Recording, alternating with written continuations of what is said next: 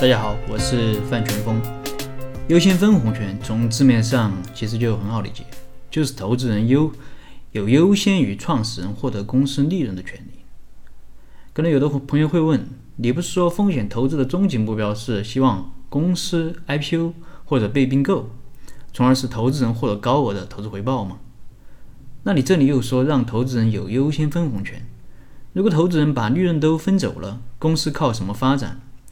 应该把利润留存在公司里，给公司发展提供资金，这样才更有利于公司，才能更好的实现投资人的终极目标啊。其实这么说也没错，那为什么还要设置优先分红权呢？试想，如果没有，如果投资人没有优先分红权，公司如果要分红的话，就会按照股权的比例分配给所有股东，而投资人他都是溢价投资，投了很多钱，但持股比例。却不见得高。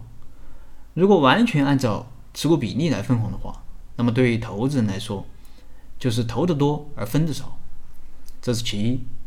其二，如果公司有利润，但距离 IPO 或者并购还很远的话，创始人就会有很大的动力来通过分红改善生活，特别是按照持股比例分红的前提下，那么此时对投资人来说就很不利。试想。如果 A 轮的投资人刚投资，创始人团队就进行分红，那不就相当于直接分了投资人的投资款吗？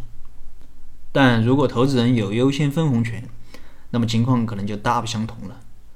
如果此时创始人想分红，则只能等投资人优先按照一定的股息分取红利后，剩下的创始人才能参与分配，这无疑会大大减小创始人分红的动力。所以，优先分红权的安排。本质上其实是不想让公司分红，这样既可以保证投资人的利益，也同时呢也可以将利润留存，用于公司的发展。那么下一期我会和大家分享如何设计优先分红权。好了，这一期的内容就分享到这儿。如果你有什么疑问，你可以添加我微信或者给我留言，我们再深入的沟通交流。